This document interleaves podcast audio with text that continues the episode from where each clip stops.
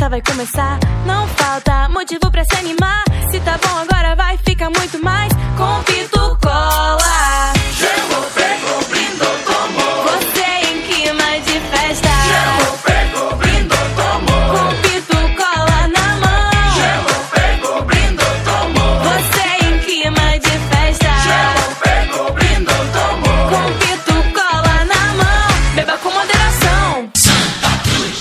queria parabenizar o Ítalo Mendes, que é o, o contador né, do Santa Cruz, cuidando dessa parte toda de controladoria do clube, e dizer que eu tenho certeza que isso foi um trabalho bastante exaustivo para que ele chegasse nesses números e nessa apresentação. E também parabenizar o Roberto Freire, que capitania também essa área administrativa e financeira lá do clube. A ideia nossa aqui hoje é trazer alguns pontos que a gente achou interessante no balanço, tá certo? E discutir exatamente depois até abrir mais amplamente um debate sobre algumas questões. Eu queria esclarecer também eh, um comentário que eu fiz ontem no Twitter a respeito da questão da quantidade de conselheiros que estiveram presentes na reunião do conselho. Oi, Jair, boa tarde. Boa tarde, Joaquim. Satisfação, meu amigo. Satisfação é nossa. Eu estava aqui, iria, eu ia começar a comentar exatamente com relação à reunião do conselho que aprovou as contas do, do estatuto, né?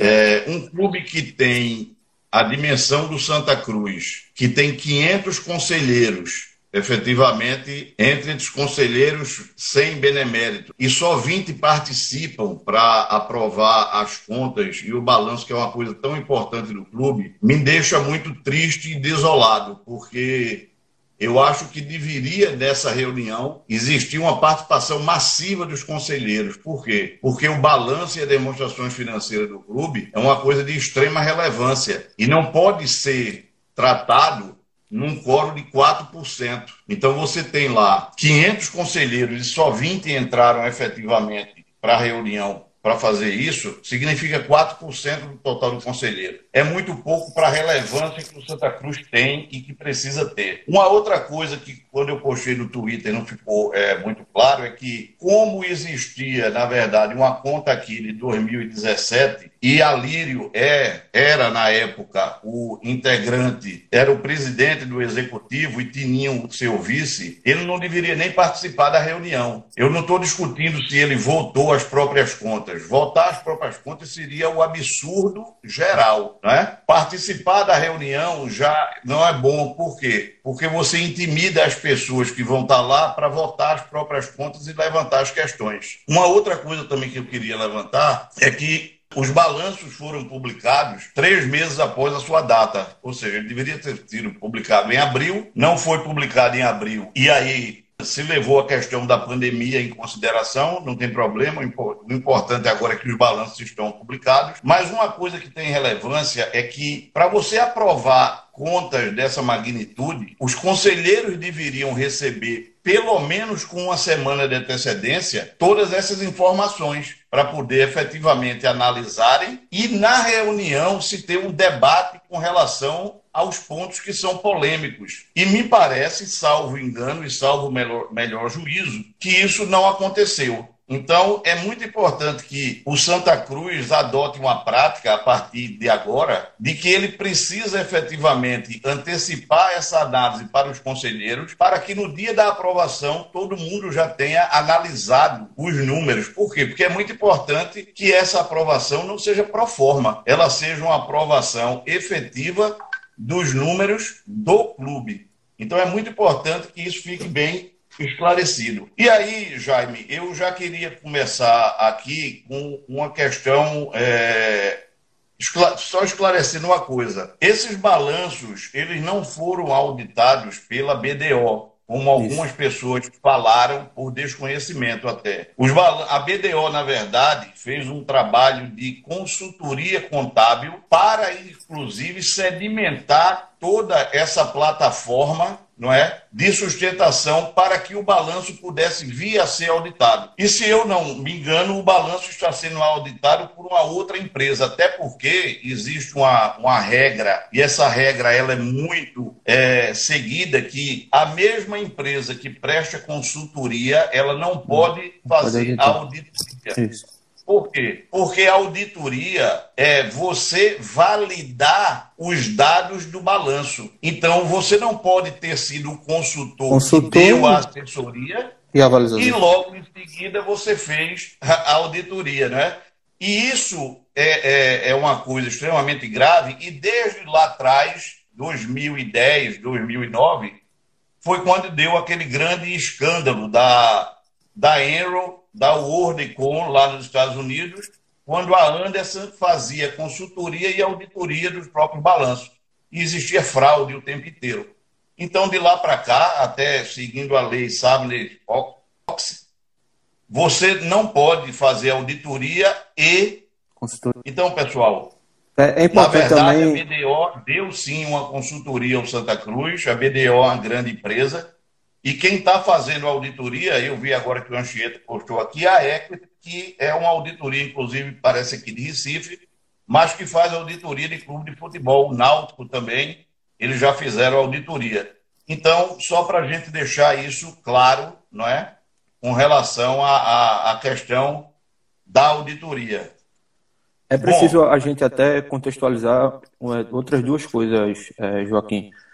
Que você falou, obviamente, todos nós estamos muito felizes com, com a divulgação de números, até para que a gente tenha parâmetros, para que a gente possa é, ter algum norte em relação às contas do Santa Cruz.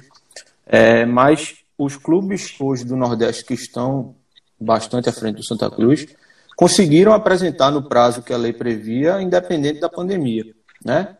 Então, ainda estamos um passo atrás. Eu, eu tive consultando agora há pouco. Ceará, Fortaleza, Bahia fizeram é, reuniões é, de forma digital e conseguiram aprovar seus balanços em abril sem a menor dificuldade. Então, é, a gente está atrasado ainda, mas que bom que, que conseguimos a- apresentar em, em 2019, é, em 2020, o balanço de 2019 com alguma, algumas informações para a gente analisar.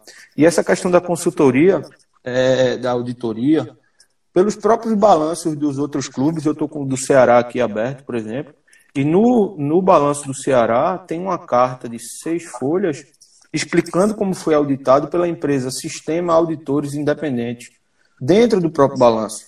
Na do, Fortaleza, na do Fortaleza tem aqui, balanço licenciado pela VK Consultoria. E no do Santa Cruz não consta nenhum nome de nenhuma empresa de consultoria.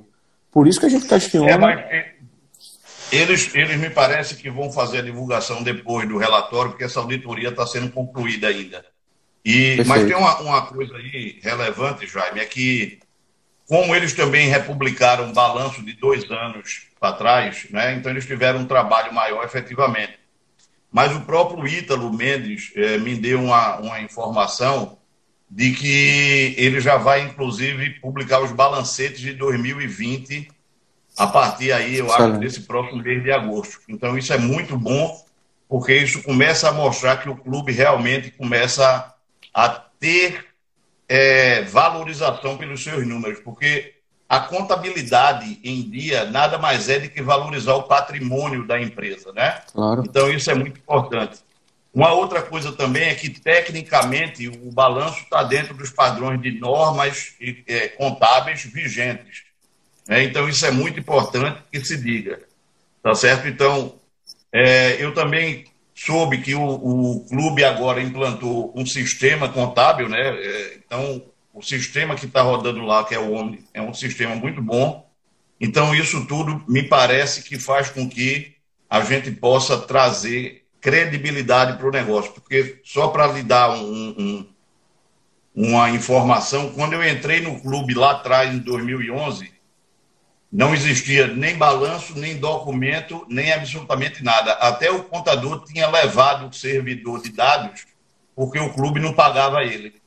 Então, o servidor de dados com contabilidade e a parte eh, de pessoal não estava nem dentro do clube. Eu tive que pagar o contador para resgatar de volta o servidor e aí começar novamente. Mas a gente observa que essas coisas estão sendo agora é, bem cuidadas e eu espero que isso continue, porque a lisura de uma instituição se faz através dos seus números. E os números sendo publicados e sendo divulgados eles passam a ter credibilidade e resgatar o crédito da instituição. Tá certo? Isso é o que a gente é importante. É, você tem alguma, algum comentário? É, porque eu queria entrar, na verdade, é, analisando aqui algumas peças do balanço, eu queria entrar no balanço, na verdade, a, republicação do balanço de 2017, com alguns itens que me chamaram a atenção, efetivamente. É, eu acho, acho que é melhor a gente começar por 17, porque aí a gente faz uma cronologia aí dos, dos números todos e e fica até mais fácil para todo mundo compreender a evolução é, do que está tá sendo feito. Né? 2017 ainda era a gestão de. último ano da gestão de Alírio. É, e, e aí a gente, tendo essa evolução do, dos balanços, a gente pode contextualizar até para o pessoal. É, se tiver alguma dúvida, quiser algum esclarecimento, a gente fazer da forma cronológica. Acho que essa é a melhor, a melhor formatação realmente. É, então vamos lá. Em 2017, o balanço publicado ele mostrava um crédito no seu ativo circulante de 53 milhões 987 417. Créditos diversos, não tem uma, uma, uma coisa é, definindo o que são isso, só créditos diversos. E no ajuste que foi feito, esses créditos diversos, ele sai do balanço, ele é baixado, 53 milhões 986, e os créditos diversos do balanço republicado é de 1.150 reais. Quando nós vamos para é, notas explicativas, e a nota explicativa aqui do balanço, se alguém tiver com balanço acompanhando, é até interessante, a gente tem a nota explicativa B, que se refere a crédito diverso, dizendo o seguinte: valores acumulados em conta de adiantamento, cujas prestações de contas não haviam sido baixadas tempestivamente. Ou seja, são créditos que estavam lançados dentro do balanço, continuavam lá como saldo da conta, mas que efetivamente me parece que eles não existiam mais. E aí eles foram baixados no balanço reapresentado em 2017.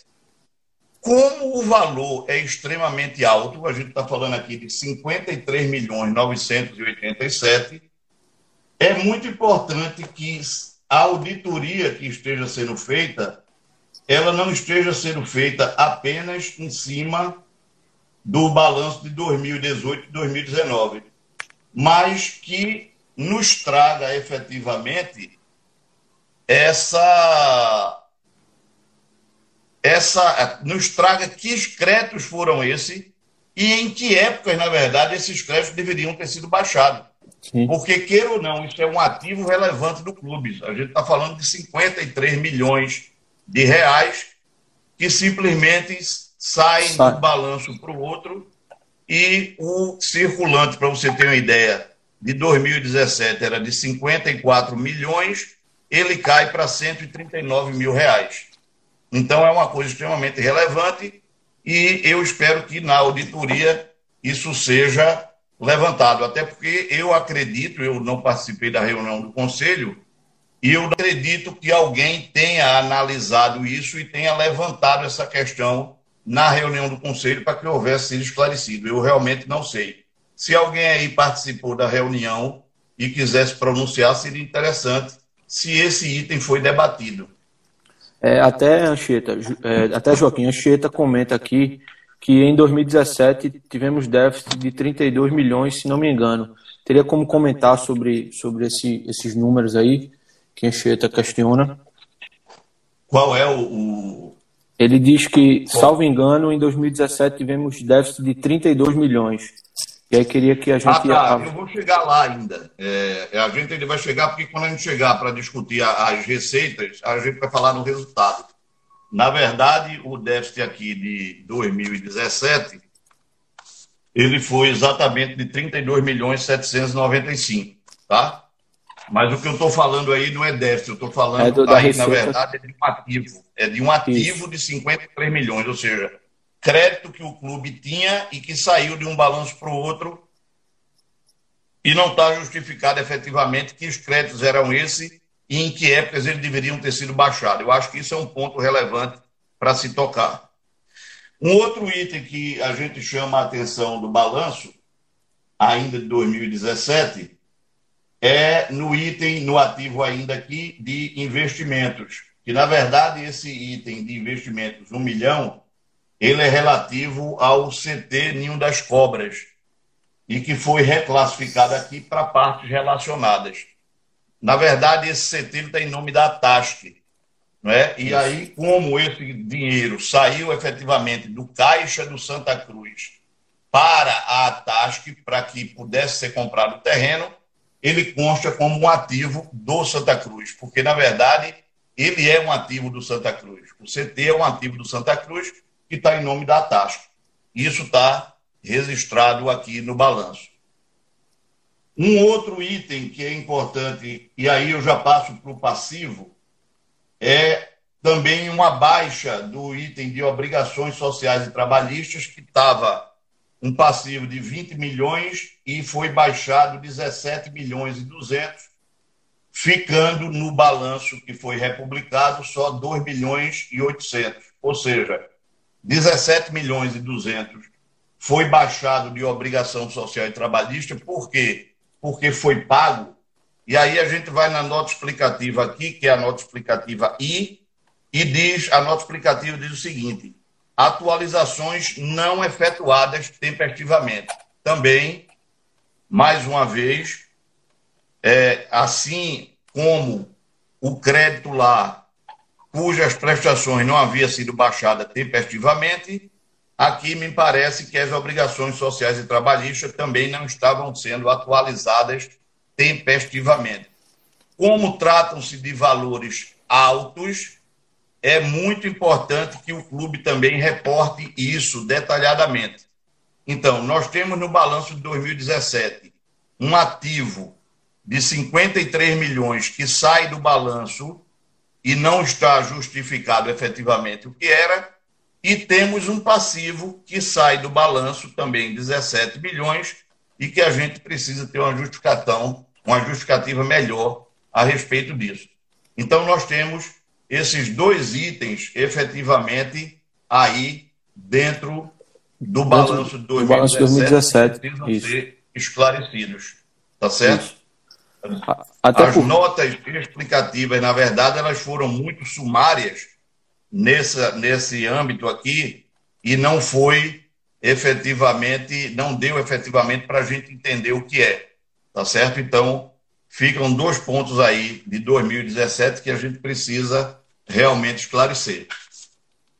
É, em 2017, e aí a gente parte para a questão da, do resultado, a gente observa que as receitas total do clube ela foi 18 milhões, 17 milhões 971.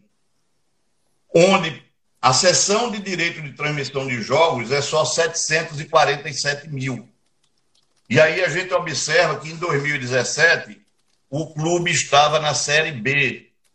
E se o clube estava na Série B, a sessão de direito de transmissões de jogos eu acho que era muito maior que isso. A única justificativa que eu vejo plausível para isso é se houve antecipação de receita e o balanço está por regime de caixa, a receita. Se a receita está contabilizada por regime de caixa, efetivamente você só está contabilizando aqui o direito de transmissão que entrou no caixa. Se ela está por regime de competência, me estranha porque o valor é muito baixo. Muito baixo. Não é? é muito baixo. Já para você ter uma ideia, em 2019, o mesmo sessão de direito de transmissão de jogos está 8 milhões, 8 milhões. e 300. É, o valor é muito então, assim. Então, se a gente tem 8 milhões e 300 do clube na Série C, como é que o clube na Série B só tinha 747? Então, eu acho que esse é um outro ponto também que precisa ser, ser esclarecido pela administração do clube com relação a isso. É, Joaquim, eu até, até é, queria que você desse uma explicação melhor, porque quando a gente faz um comparativo com com outros, outros balanços e tudo. As, algumas, principalmente a questão das receitas, elas são muito mais detalhadas. E, e no Santa Cruz, é, os balanços que estão sendo, sendo disponibilizados, eles têm cerca de seis ou sete itens é, que incluem toda a, a arrecadação do clube. Então, a gente fica, às vezes, sem, sem compreender é, se isso não deveria ser feito de forma mais detalhada, mais minuciosa, para que a gente entendesse, por exemplo, marketing e comercial aqui consta como uma coisa só. A gente não sabe dizer o que é, o que, é que efetivamente é, foi patrocínio, o que é que efetivamente foi é, valores da cobra coral.